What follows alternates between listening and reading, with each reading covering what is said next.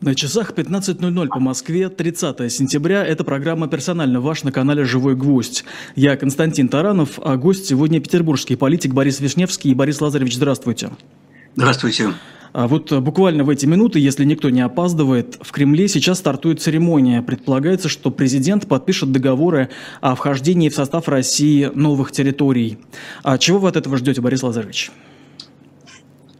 Знаете, я от этого жду, к сожалению, трех весьма негативных последствий. Э, я сразу только хочу напомнить нашим слушателям и зрителям, что я не просто депутат законодательного собрания, я член фракции «Яблоко», зампредседателя партии «Яблоко». И мы э, позавчера принимали решение политкомитета, где назывались вот эти вот три самых главных негативных момента того, что происходит сегодня, поскольку это несложно было предсказать, что оно произойдет. Я их назову.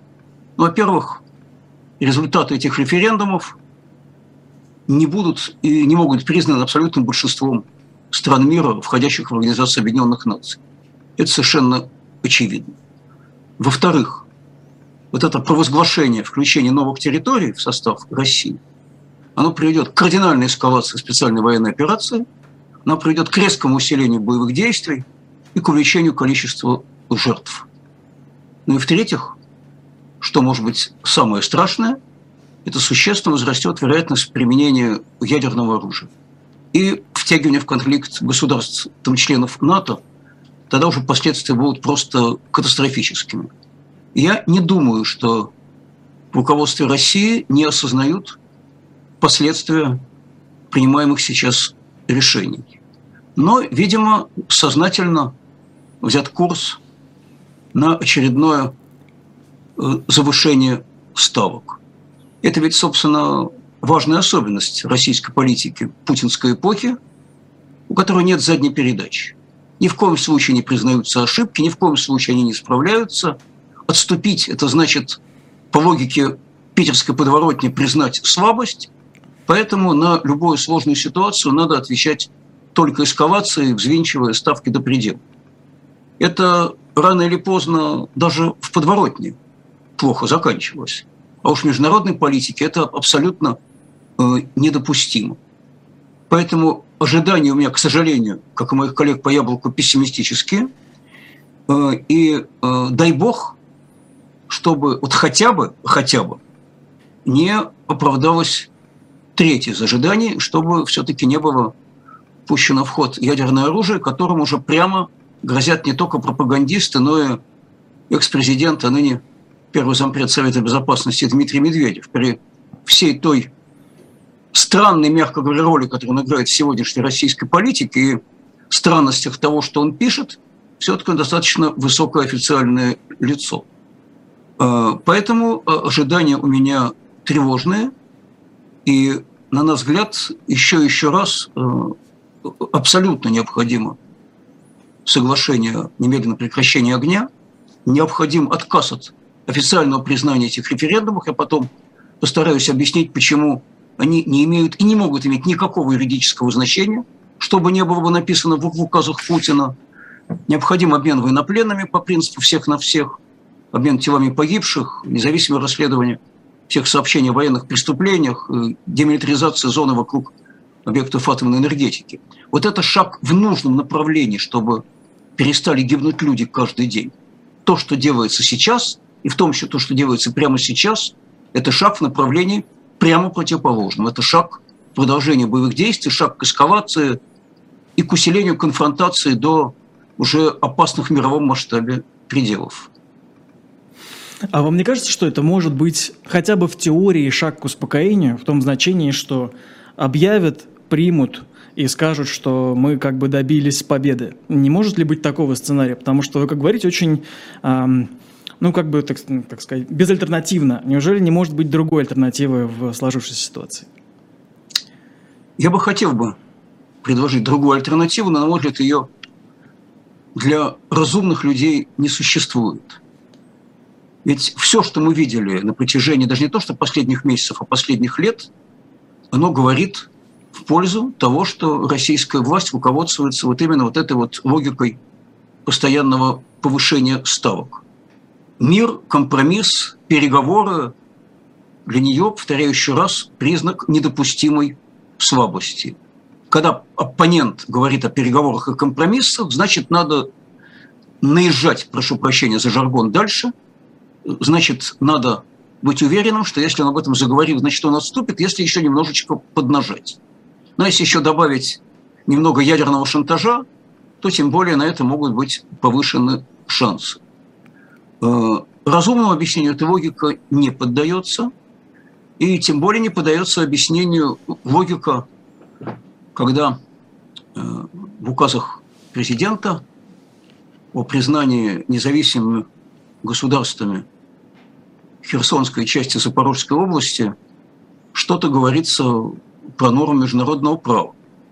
Знаете, как не исполнять решение Европейского суда, как э, делать то, что нарушает все возможные нормы международного права, так мы его игнорируем. А тут, когда понадобилось, сразу о нем вспомнили. Ну, вспомнили, как обычно, э, неграмотно, в надежде на то, что э, подавляющее большинство там, граждан не, не полезет в эти нормы международного права. А я, если позволите, это, эти нормы процитирую. Э, Декларация о принципах международного права, 1970 год. В действиях государств ничто не должно истолковываться как санкционирующие или поощряющие любые действия, которые вели бы к расчленению или частичному или полному нарушению территориальной целостности или политического единства суверенных и независимых государств. Каждое государство обязано воздерживаться от угрозы силой или ее применения против территориальной э, целостности. Каждое государство оно, оно обязано воздерживаться от э, организации или поощрения организации иррегулярных, иррегулярных сил или вооруженных банд, в том числе наемников, или вторжения на территорию другого государства. Территория государства не может быть объектом приобретения другого государства в результате угрозы силы или ее применения – никакие территориальные приобретения, являющиеся результатом угрозы силы или ее применения, не должны признаваться законными. И еще очень многое другое написано в этой декларации. Повторяю, Россия член ООН. Она обязана вообще-то там следовать такого рода решениям. Но не требуется много времени, чтобы установить, что в данном случае ничего подобного нет. И потом, э, что очень важно, мы периодически слышим от российских властей, в том числе президента, о праве на самоопределение народов. Но нет такого понятия народ Запорожской или Херсонской области. Так же, кстати, как Донецкой и Луганской области. И также как нет такого понятия народ любой из российских областей или областей других стран. Ну, смотрите, право на самоопределение буквально... представляется народом, а не жителям, проживающим на территории административной единицы. И последнее скажу, простите, Константин, угу. надо довести логическую цепочку до конца. А, ни по законам Украины, ни по законам Российской Федерации, я подчеркиваю, невозможны никакие референдумы, на которых каким-либо голосованием населения, проживающего на территории административной единицы, можно объявить эту территорию независимым суверенным государством. В России любой намек на что-то подобное, как хорошо известно, является уголовным преступлением. Тут же можно получить до пяти лет за сепаратизм. Повторяю, ни по законам Украины, ни по законам России это невозможно. Поэтому то, что происходило, в частности, в Херсонской и на той части Запорожской области, которая контролируется российскими военными, э, не соответствует никаким нормам э, законодательства. Это все абсолютная бутафория, и именно поэтому это никем практически в мире кроме уж не знаю, значит, может быть, или Вануату, или Науру, или э, Южной Осетии или Абхазии, которые сами не признаны почти никем, тоже признан, в свою очередь, не будет. Вот с чем мы имеем сегодня дело. Я понимаю, что все в скоростном режиме будет оформлено, что все подпишут, что все на будущей неделе утвердит Конституционный суд, Госдума и Совет Федерации. И вот тут мы попадем в новую крайне опасную реальность. Повторяю, это крайне опасную, потому что конфликт может э, закончиться в том числе и применением э, ядерного оружия. Это будет катастрофа, равной которой э, там не было э, с 1945 года. Смотрите, вы говорите о признании о международном вот этих вот референдумов и включением в Россию как что-то, как о чем-то критически важном. А, тем не менее, уже 8 лет мы живем в мире, где мало, ну, с мало кем признанным а, Крымом в составе России. И каким-то образом мы же все-таки жив, каким-то образом это же все-таки работает. А почему сейчас, как вам кажется, это будет что-то качественно новое? Я могу объяснить э, все очень просто. Да, присоединение Крыма не признано в мире практически никем, кроме стран, количество которых можно на пальцах одной руки перечислить, может быть, вторую придется чуть-чуть добавить. Э, но проблема в том, что никогда территория Крыма не была территорией боевых действий за эти 8 лет. Э, более того, руководство Украины все время подчеркивало, что категорически отказывается от любых попыток вернуть Крым силой. И говорило, что она будет делать это исключительно дипломатическими методами. Вот это кардинально отличает ситуацию от той, которая есть сегодня, потому что территория и Херсонской, и Запорожской областей является территорией, где ведутся реальные боевые действия. Это территория конфликта. И и сегодня, и вчера, и позавчера звучат заявления от различного рода российских официальных лиц о том, что как только Россия э, оформит присоединение к себе не только Донецкой и Луганской, но и Херсонской части Запорожской областей, э, там, кстати, на территории там, Донецкой области там тоже идут боевые действия, тоже она отнюдь не вся контролируется российскими или пророссийскими силами – вот как только это произойдет, э, любое нападение на территорию, которая будет объявлена присоединенной, российская власть расценит как акт агрессии против себя и сочтет себя вправе отвечать любыми там, средствами, в том числе и на, на что очень тонко, а точнее даже не очень тонко, уже намекают и, и ядерным оружием. Вот это крайне опасная ситуация. Создается кардинально отличная от ситуации с Крымом. Так, да, тогда понимаю. А смотрите, вот уже 13 минут, церемония э, так и не начинается, поэтому я вынужден вас ну, Путин же всегда опаздывает. Ну, а, не тем более можете позволить опаздывать, там, когда его ждут люди, которые ведут себя по отношению к нему, как там холопы к барину обычно. Уверяю вас, никто из них не посмеет его упрекнуть за опоздание. Там, когда барин пришел, э, там тогда они будут счастливы его приходом. Скажите, вот э, как э, опытный да, политик, вы видели, как принимаются разные решения. А можете мне... Я вот правда искренне не понимаю, почему документ о признании новых территорий а, может появиться вот в ночь перед вот 30 числом, то есть вот так поздно вышли вчера или может, может быть почти сегодня вот эти вот новые бумаги, да, о признании о новых регионах. Как, как так могло выйти, что это вот делается в ночь? Мне трудно понять логику российских государственных решений. Я могу только сказать, что существует э, конституционный закон о порядке включения нового там, субъекта в Российскую Федерацию, и принять что-либо в Российскую Федерацию, если это часть другого государства, можно только с согласия этого государства.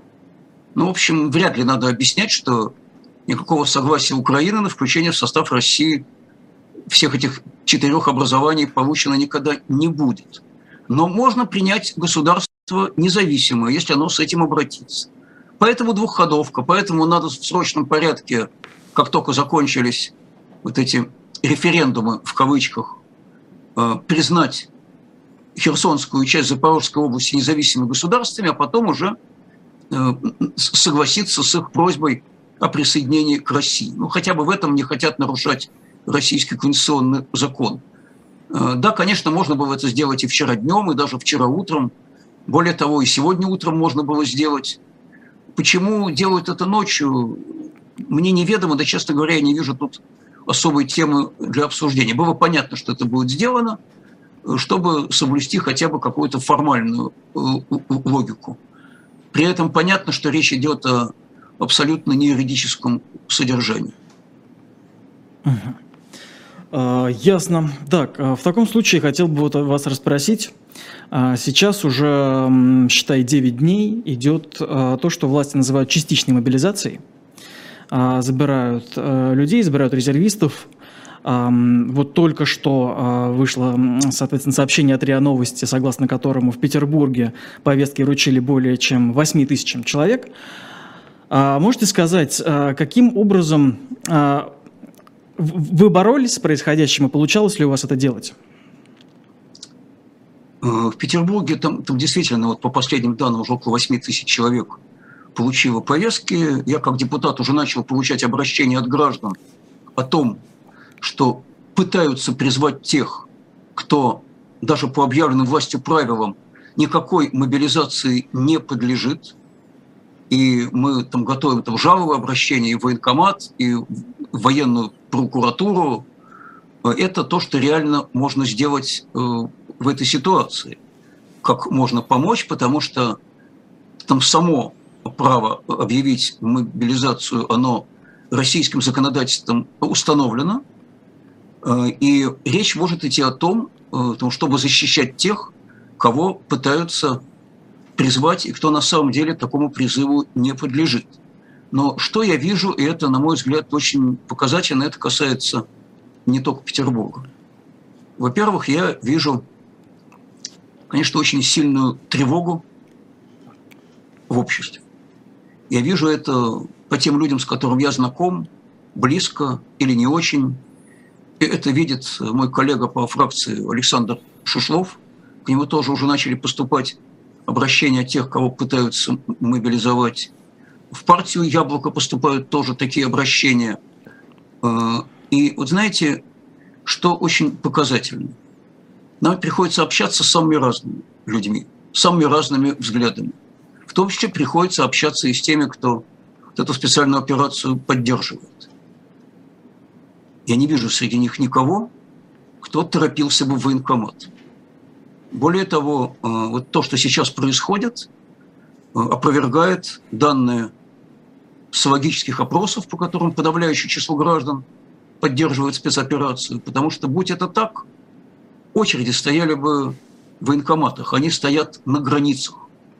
Каждый день в ленте, в личных сообщениях, в телефонных звонках я получаю, с одной стороны, информацию о тревоге людей за себя, за своих детей, за своих мужей, которые могут попасть под мобилизацию – с другой стороны, сообщение о том, что люди, в подавляющем большинстве своем, молодые, энергичные, образованные, покидают страну.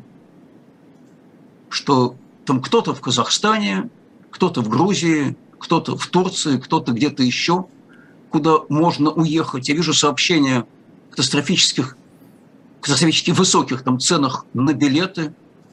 И я понимаю, что никакого массового энтузиазма по поводу мобилизации, естественно, у людей нет. Почему это происходит? Да потому что э, много лет, и уж точно последние несколько месяцев, вот начиная с 24 февраля, у значительной части общества был такой негласный общественный договор с властями. Мы лояльны, мы все поддерживаем до тех пор, пока нас лично это не касается. Теперь выясняется, что начало касаться лично. Теперь выясняется, что к любому можно прийти, постучаться, поймать на улице, поймать на работе, вручить повестку. И дальше крайне сложно, очень сложно э, этого избежать, если ты попадаешь в шестеренки этого механизма. Э, там сайты всех ведущих там, городских изданий там, заполнены информацией о мобилизации, там, советами, что делать в той или иной ситуации – рекомендациями, значит, где купить носки и сколько, где купить какое-то снаряжение для тех, кого мобилизовывают, что вообще делать. Вот э, мне кажется, что миф э, почти единодушной поддержки спецоперации сейчас подвергается очень серьезной э, ломке, потому что самое лучшее социология, повторяю, это сравнение очередей на границах с очередями военкомата. Понятно, что достоверной социологии нет, сейчас и не может быть. В условиях спецоперации, в условиях, когда действуют репрессивные законы, фактически криминализующие несогласие с властями, социология измеряет уровень страха, а не уровень поддержки тех или иных действий власти. Но вот можно наблюдать за общественным настроением, можно наблюдать за тем, что происходит, и становится, в общем, понятно, что эти настроения сейчас очень серьезно меняются. Причем меняются именно у тех, на кого российская власть опиралась. Иначе еще обратите внимание. Ой, извините, а, да, да пожалуйста. За, за, смотрите, за, вот за... вы просто недавно, сравнительно недавно, по-моему, 17 сентября, а, сказали буквально следующее, я вас процитирую. Мобилизация Давайте. вызовет жесточайшее сопротивление у той лояльной власти части граждан, которые, сидя на диване, готовы поддержать идущие где-то далеко боевые действия, пока они не затрагивают их лично. Вот э, про прошло время, ну, полмесяца, да, как вы сейчас относитесь к тому прогнозу вот этих вот жесточайшего а, а, сопротивления? Она, она, она и вызывает сопротивление. Это, это сопротивление проявляется как раз в форме э, бегства нескольких сотен тысяч человек в безопасное место за пределы России. Я не хочу обсуждать там те э, эксцессы, которые происходят, где это сопротивление приобретает э, иные формы, а, а вот э, то, что люди не хотят попадать под мобилизацию, этому сопротивляются и выбирают для себя самый простой путь бегства, это, на мой взгляд, совершенно очевидно. Называются разные цифры, там то ли 260 тысяч человек, то ли немножко больше, то ли немножко меньше, но ведь это огромное число.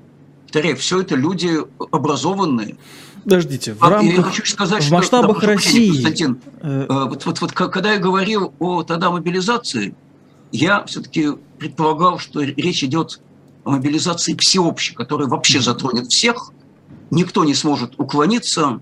Я думаю, что в случае всеобщей мобилизации, конечно, э, нежелание в этом участвовать было бы сильнее. Сейчас людей пытаются успокоить словом «частично», хотя никто не знает точно, сколько же на самом деле собираются призвать. Ну и поэтому каждый, чтобы не оказаться этой частичкой, э, там старается этого избежать. И самый простой там способ там, для этого – это уехать из страны. Правда, надо понимать, что уехать могут не все. У большого числа людей есть пожилые родственники, которых тут просто так не оставишь, о которых надо заботиться. У них нет никаких особых сбережений и профессии, которая может позволить какое-то время прожить если они уедут из страны. То есть тут, э, в общем, огромное число факторов действует. Но то, что нет никакого массового там желания в этом участвовать, мне представляется э, там достаточно очевидным. Кстати, обратите внимание, что очень маленькая только часть тех, кто э, это все публично поддерживал и поддерживает, она сама рвется в окопы, что исчезли вот куда-то все эти там ночные волки, антимайданы э, и прочие хотя, организации типа национально-освободительного движения имени депутата Федорова. А где они? Почему они не у военкоматов там стоят с военными билетами в руках и не требуют немедленно отправить их на фронт? Зато у огромного числа людей лояльных у них сейчас очень серьезное там, желание все-таки там, там спасти или себя, а тем более там своих там детей. И вот э, мне кажется, что одной вещи режим не учел. Э, много лет нагнеталась атмосфера страха перед государством. Но знаете, это я точно могу сказать, как человек, у которого самого имеются взрослые э, дети. Вот э, страх за детей, наверное, единственное, что может пересилить страх перед государством. Потому что это на уровне э, безусловного инстинкта абсолютно. Это базовая потребность там, человека, это заботиться о своих там, детях и, и защитить их там, любой ценой, не подвергать их опасности. Пусть лучше нас самих эта опасность настигнет, но чтобы ее избежали бы дети.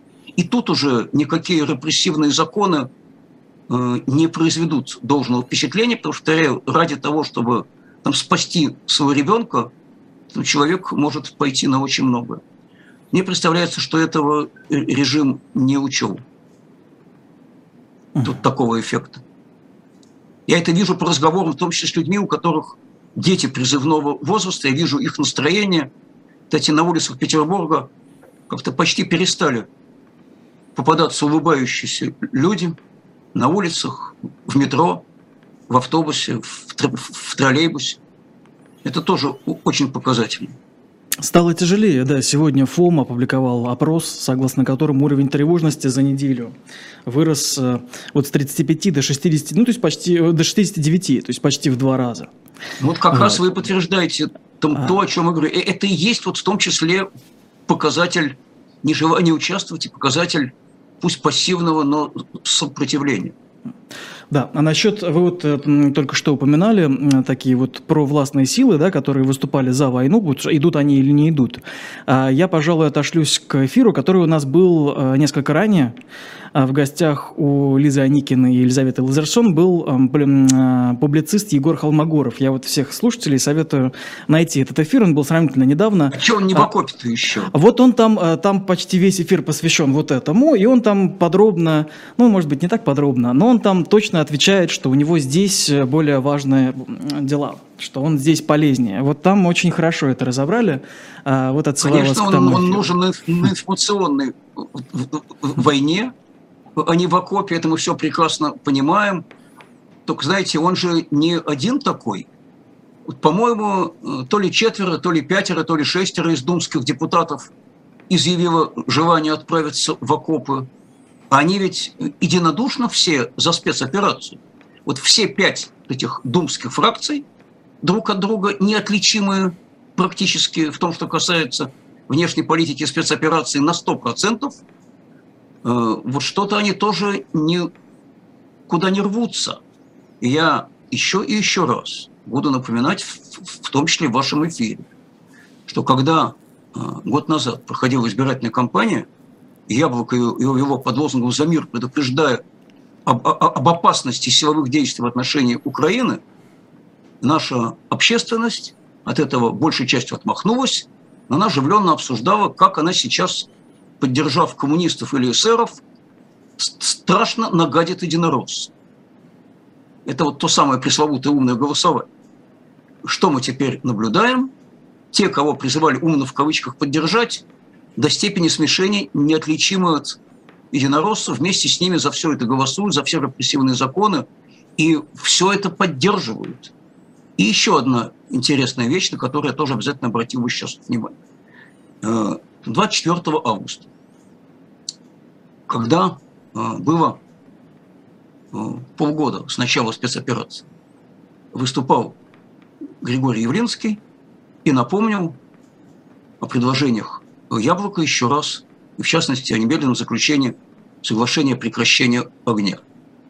И вот ровно те, кто год назад требовал умно поддерживать коммунистов и эсеров, на него обрушились просто с потоками брани, на него, на яблоко, на Льва Шлосберга, который говорил о том же, Борис, это же Борис Лазаревич, Путину. извините, пожалуйста. Это вы Путина я поддерживаете. вынужден Одну секундочку, только прервать. Извините, мысль. вот буквально срочная вещь. Это очень, это очень да. связано с вашей мыслью. Давайте.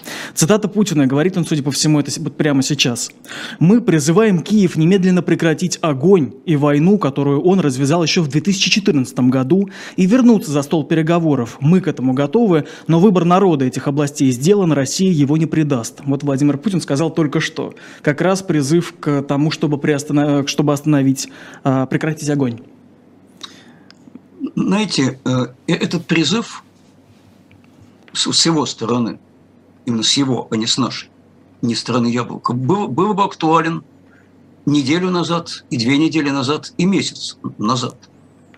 Но сейчас это выглядит лицемерием, потому что э, это означает, что там, давайте будем вести переговоры, исходя из того, что мы включим в состав там, России вот все эти территории.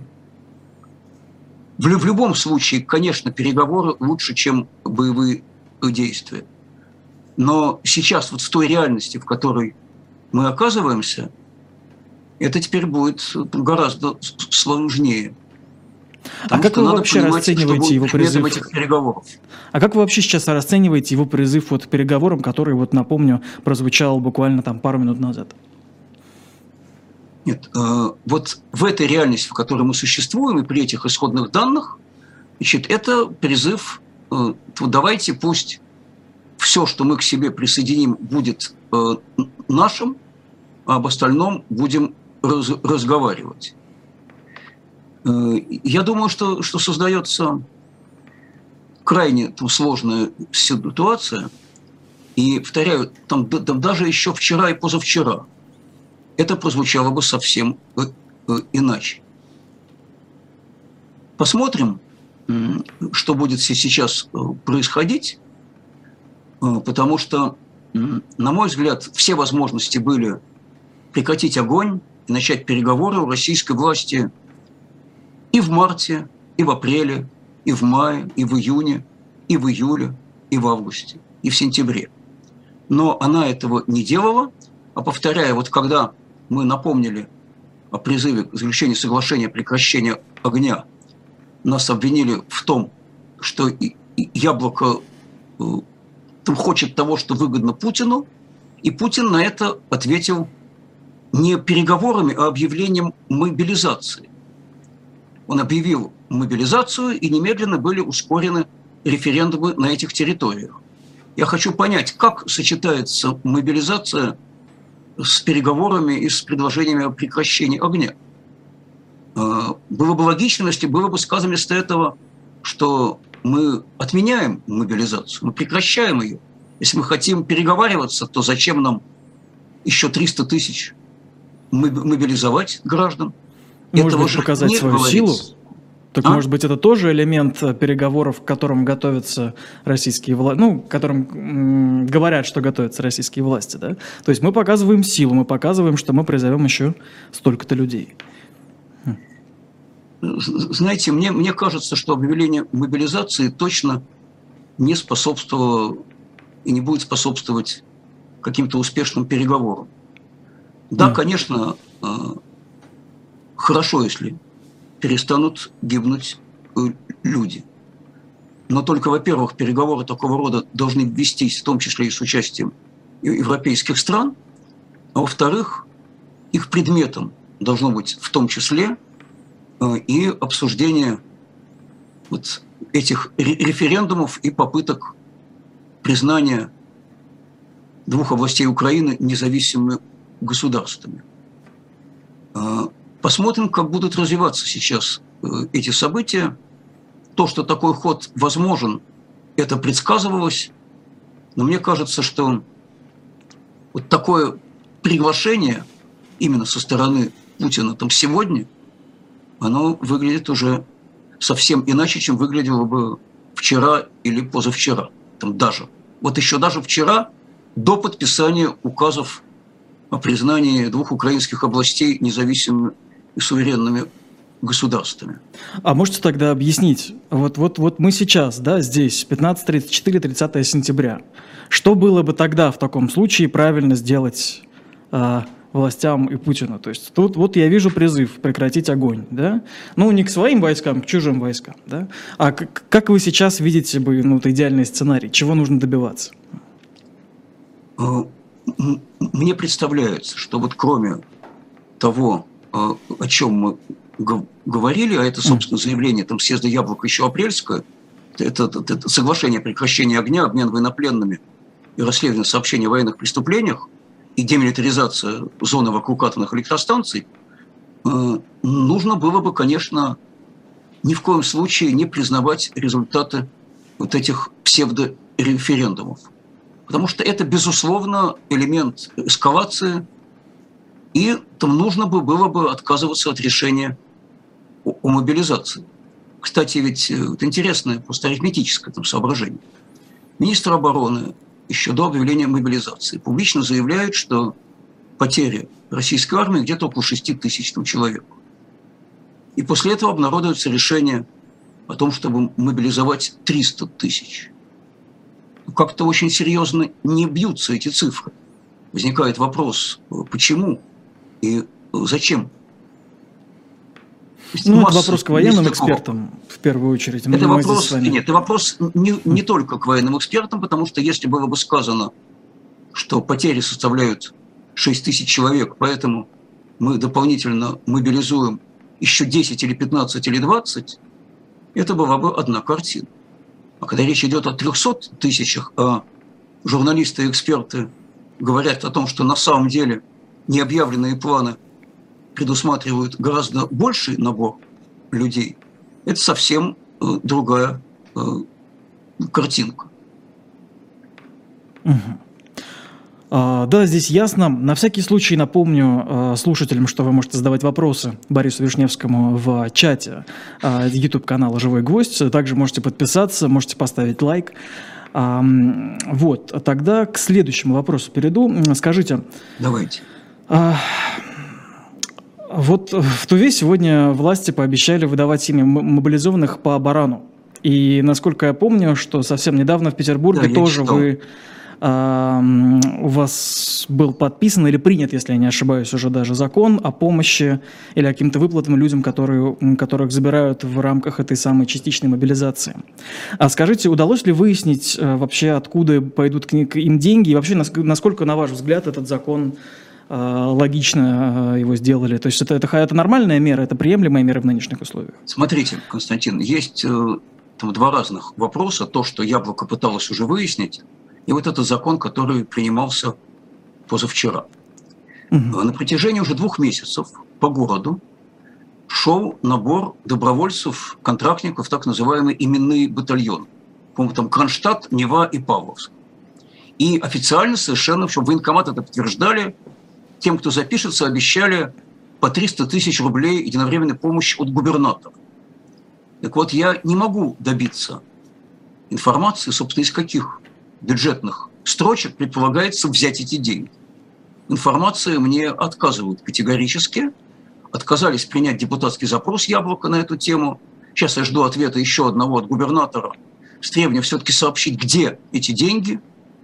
Если это статья на, на социальную помощь бюджетная, так она вся меньше по объему, чем то, что нужно на набор трех батальонов. Это очень легко посчитать. Если это резервный фонд администрации, то так и скажите, что это взято оттуда. Пока это выяснить не удалось. А между, между тем, э, ведь нет никаких государственных денег, есть только деньги налогоплательщиков. И не только депутаты, но и граждане имеют право знать, за счет чего финансируются те или иные расходы. Теперь о законе, который принимался э, позавчера. На самом деле это, это даже не закон о помощи мобилизованным. Это предоставление правительству города права эту помощь им оказывать. Mm. Без какой бы то ни было конкретики, без указания размера выплат, без указания источников, откуда будут взяты деньги на эти выплаты. Вот сегодня я читаю, что правительство города начало это уже обсуждать, и оно уже обещает по 100 тысяч рублей э, помощи мобилизованным, оно обещает и другие меры. Почему, на наш взгляд, это неверный путь? и почему там Яблоко не поддержало этот закон. Потому что надо было прямо в законе указать, какая конкретно помощь и за счет чего будет мобилизованным оказываться. Если даже оставить в стороне вопрос о целесообразности мобилизации и обсуждать только то, что нужно или не нужно помогать там, тем, кого вызвали в военкомат и хотят отправить в окопы, то давайте мы точно скажем прямо в законе, чем и как им помогут, чтобы если им не помогли, они могли потом как-то отстоять свои права. Ведь в чем ключевое отличие городского закона от постановления правительства города? Это много раз уже было известно. Опираясь на закон, человек может подать в суд и сказать, что мне не дали то, что положено по закону. А если это установлено правительством города, в суд не пойдешь и свои права не отстоишь. Потому что можно в суде отстаивать право, только прямо установленное законом. Но посмотрим, э, что сейчас будет происходить. Э, и, конечно, будем настаивать на том, чтобы процесс оказания такой помощи был совершенно открытым и прозрачным, и было понятно, за счет чего это происходит. Мы, в частности, не можем никак добиться ответа на вопрос, а за какие деньги восстанавливают Мариуполь, где торжественно наш губернатор Александр Беглов рапортовал вице-премьеру Хуснулину, что построено там 1 сентября три школы и три детских там, садика. При этом его заместитель мне отвечает – что бюджетные расходы на это не направлялись. Возникает вопрос, а какие тогда расходы на это направлялись? Если не бюджетные, почему губернатор об этом рапортует? если это через фонд «Победа», который был создан, то откуда в фонде взялись эти деньги, скажите, пожалуйста? Еще масса возникает вопросов. Я уже не говорю о том, что в самом Петербурге существенная нехватка школ и детских садов. Я регулярно получаю обращения от граждан с просьбой помочь с устройством школы или детский садик, потому что которые недалеко от дома переполнены, в них не берут. Причем эта нехватка официально признается вполне нашим комитетом по образованию. Борис Владимирович, смотрите, вот вещи, которые вы говорите, они связаны вот с такой повседневной жизнью, в основном, вот про свою деятельность. А, тем не менее... Приходится заниматься повседневной Нет, жизнью, это... знаете, каждый день приходит. Э, не говорю, что это плохо ни в коем случае. И наоборот, у меня это лично вызывает уважение. Однако вот э, партия «Яблоко» позиционирует себя как политическая сила, которая за мир. Каким образом сейчас в нынешней России политик или, может быть, чиновник э, может в принципе каким-либо образом выступать, за, то есть что-то делать э, в этом направлении? Или это просто такое заявление – которая с действиями связана очень так посредственно. И это не просто заявление. Знаете, вот только что там закончились избирательные кампании в целом ряде российских регионов. В Москве, в Псковской области, в, в, в Новгородской и в ряде других. И те, кто участвовал от партии «Яблоко» в этих выборах, они все шли как люди мира. Они каждый день рассказывали там гражданам о антивоенной повестке как там главной для партии там, сегодня. Это небезопасное дело в нынешних условиях, я вам скажу. Некоторые из этих кандидатов получили за это время протоколы об административных штрафах. Почти все. Ну, в Москве почти все, очень многие э, кандидаты от «Яблока» получили различные административные дела. Но, а. большая часть тех, кто в оперативные дела, была еще к выборам при этом просто не допущена. Более того, им специально шили, опять же, перейду на жаргон, административные там, дела по такой там, статье, которая потом год не позволяет участвовать в выборах. Это касается Андрея Морева, моего коллеги, к сожалению, уже бывшего главу муниципального округа Егикиманка, совершенно замечательного, и ряда других, когда человеку на машину утром рано клеют символику, объявленную экстремистской, неизвестные провокаторы, а потом его обвиняют в демонстрации этой символики. Смотрите, вот вы все правильно сейчас не говорите. Очень безопасная вы... компания. Я боюсь, сейчас, что я просто нет ответа на вопрос. А, а вот сейчас, есть ли... Я сейчас объясню, что делать в этой ситуации. Вот это был один из способов действия в этой ситуации. И добились серьезных вообще успехов в Псковской области.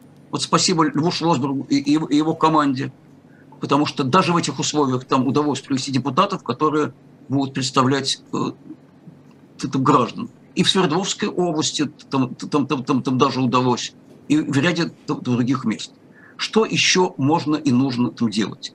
Что делает фракция «Яблоко» в Петербурге, даже в этих жутких условиях, когда криминализовано несогласие с властью? Мы настаиваем и внесли официальные проекты на эту тему на рассмотрение нашего парламента, чтобы были отменены репрессивные законы, которые фактически наказывают за высказывание своего мнения. Вот эти законы о дискредитации и фейках. Что отменили там законы значит, об иностранных агентах. Мы внесли инициативу, она сейчас в Москве там рассматривается в Совете законодателей, чтобы изменить закон о воинской обязанности так, чтобы срочники в принципе не могли направляться для участия в боевых действиях за пределами там, России. Сейчас, к сожалению, сделать это можно. Указ президента допускает там, после четырех месяцев подготовки, а надо, чтобы вообще их невозможно было бы туда отправлять. Мы занимаемся помощью тем, кого там задерживают, как сейчас у нас принят такой новоясно, пацифистских акциях. Вот очень часто приходится этим заниматься, помогать тем, кто арестован. Кстати, на последних акциях мы наблюдали очень жесткое как бы, э, поведение властей, э, которые прошли как раз после объявления мобилизации. Если раньше тем, кого задерживали в первый раз – обычно давали только штраф, теперь практически все получили административный арест на различные там сроки. И мы помогаем э, беженцам, очень активно помогаем, огромное количество обращений к беженцам, которые оказались в, в, Петербурге, которые тоже просят помочь с лечением, с устройством детей в школы и в садики, чтобы родители могли работать, зарабатывать на жизнь и снимать там жилье. И мы понимаем прекрасно, что эти люди не виноваты в том, что с ними случилось, и они, и они нуждаются в помощи. И надо разговаривать с людьми, заниматься просвещением, объяснять им, что происходит, объяснять им, что вот они сегодня живут так, как они голосовали вчера. Многие из них вообще не ходили на выборы, вот вам результат. Завтра будут жить так, как голосуют там сегодня. Есть прямая там связь между голосованием граждан, их участием в выборах и политикой, при всем при том, что выборы подделываются. Но тем не менее, очень важно, чтобы у людей были бы свои представители. Знаете, я очень часто встречаю людей на улице, которые мне задают ну, вопрос, а вы не уедете? Я отвечаю, нет, не уеду. Я вас не брошу, потому что я ваш представитель, я нужен, чтобы вас защищать и чтобы говорить вашим голосом. Они мне говорят спасибо, потому что иначе мы вообще надежду потеряем. И спасибо за то, что вы, Яблоко, говорит на парламентской трибуне и в средствах массовой информации то, что и мы бы хотели бы сказать. Это очень важно человеку понимать, что кто-то говорит то, что он думает, что он не один. Вот что может и делает оппозиционный политик в нынешних условиях. Да, конечно, мы ограничены в своих возможностях, мы вынуждены соразмерять свои слова с этими чудовищными репрессивными законами, мы вынуждены где-то переходить на изопов язык, но мы достаточно опытные люди, в частности, я и Александр Шушров, чтобы сформулировать свои мысли так, что всем все, все будет понятно, э, и наша позиция, она открыта и хорошо известна. позиция Скажите, партии в целом. Как вам кажется, если действительно людям важно, чтобы такое мнение звучало, как так вышло, что партия, которая официально за мир, это вот написано на плакатах и стендах, да, яблоко. У меня на аватарке это написано. А, ну, в, в том числе, ну, я к тому, что это официальная такая позиция всей партии. Она одна, и даже среди таких э, партий парламентских не нашлось тех, кто хотя бы играл бы роль такой позиции. То есть, ну, как, как правило, какие-нибудь, какая-нибудь справедливая Россия, да, часто вот раньше играла, она вставала на такие позиции, которых нет в парламенте среди других сил. Сейчас а, и у них это не звучит. Можете сказать, как так вышло, что действительно яблоко остались одни, и, может быть, как по-вашему, не говорит ли это все-таки о некой, ну, не, не то чтобы востребованности, востребованности а, этих лозунгов? Знаете, эта ведь ситуация, она долго достаточно программировалась как случилось так, что нас нет в Государственной Думе? Для этого целенаправленно подделываются результаты выборов. Как случилось так, что нас только двое сейчас в законодательном собрании? То же самое огромные массовые фальсификации. Я приведу простой э, пример. Вот я участвовал в выборах в Государственную Думу в прошлом году по одномандатному округу в центре города, где у меня очень высокая поддержка. Там, где стояли Каибы, где считали честно – я у своего оппонента за Единой России выиграл в соотношении 3 к 1. Это к вопросу о небольшой поддержке яблока, якобы, которая имеет место быть. Очень приличная поддержка была продемонстрирована. А там, где были воинские части, или там, где просто выгнали или сдали в полицию наблюдателей, на значительном числе участков просто все переписали. И даже в этих условиях, повторяю, даже в этих, у меня 30% э, почти э, в одномандатном округе в Государственную Думу.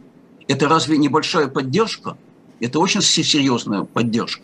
На выборах законодательное собрание формально у нас 10%, реально, я, я думаю, никак не меньше 20%. Это очень там, значимые цифры. Конечно, власти нужно, чтобы этот голос не звучал, чтобы его не было вообще в Государственной Думе, чтобы там некому было сказать «нет», когда обсуждаются вот все вот эти безумные репрессивные там законы. Нужно, чтобы как можно меньше было таких региональных парламентах. Нужно как можно меньше было таких среди муниципальных депутатов. Э, будь у нас хотя бы относительно честные выборы, конечно, ситуация была бы не такой, потому что ведь очень много людей, даже по самым лояльным социологическим вопросам, оно не поддерживает эту спецоперацию. Там 20-25%. Это значит, что идет речь о десятках миллионов там, граждан, у которых нет парламентского представительства на уровне Государственной Думы, у которых очень небольшое представительство в региональных парламентах и муниципалитетах, хотя оно все-таки есть. И э, это еще и обращение там, гражданам. Будьте активными.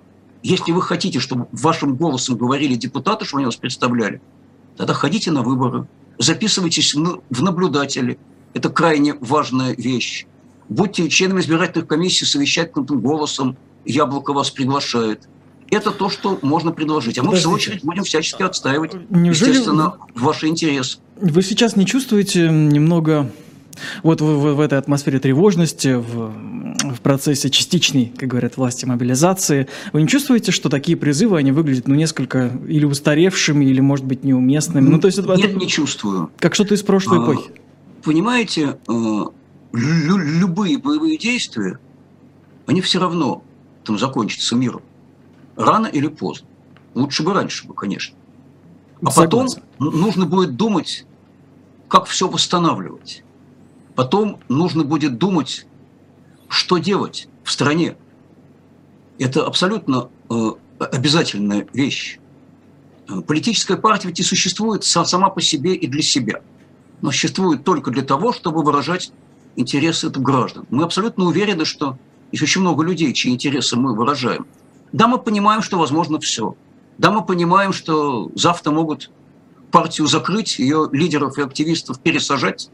Это тоже вполне возможно. Мы существуем прекрасно, представляя себе, что нам э, угрожает, что любой из нас может быть в любой момент подвергнут очень серьезным репрессиям за свою политическую позицию.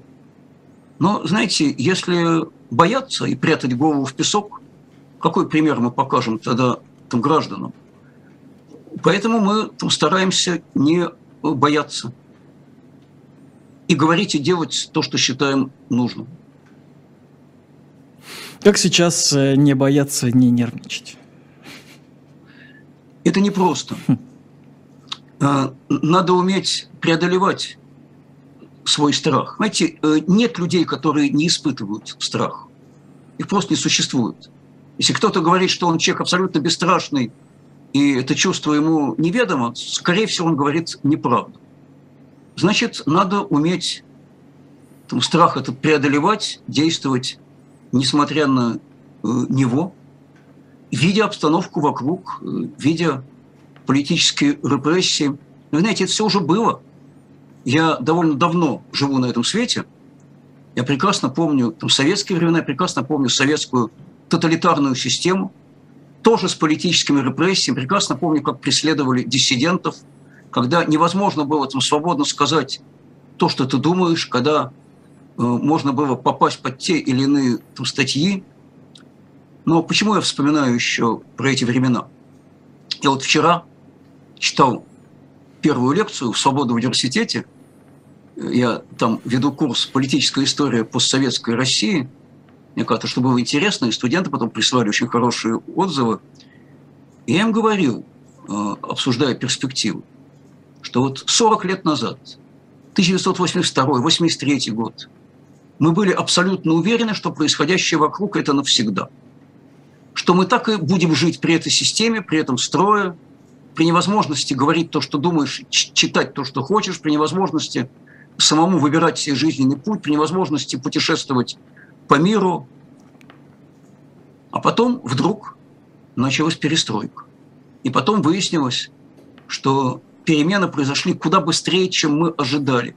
Вот есть фраза, которую очень любит Евгений Бунимович, наш коллега по Яблоку, известный очень политик, э, московский и российский, заслуженный учитель там, России, поэт. Это было навсегда – пока не закончилось. И вот это тоже закончится. Опять же, процитирую Бориса Натановича Тругацкого, моего учителя и учителя вообще многих очень людей из моего и не только поколения, которым я когда-то говорил, Боря, мы точно знаем, что тоталитаризм не вечен, даже самый глухой и безнадежный. Перспективы есть, надо делать все, чтобы приблизить эту перспективу. Этим, собственно, яблоко и занимается. Да, сейчас предельно поляризованное политическое пространство. Вот мы одни по эту сторону баррикады, кто за мир и за свободу. Так получилось.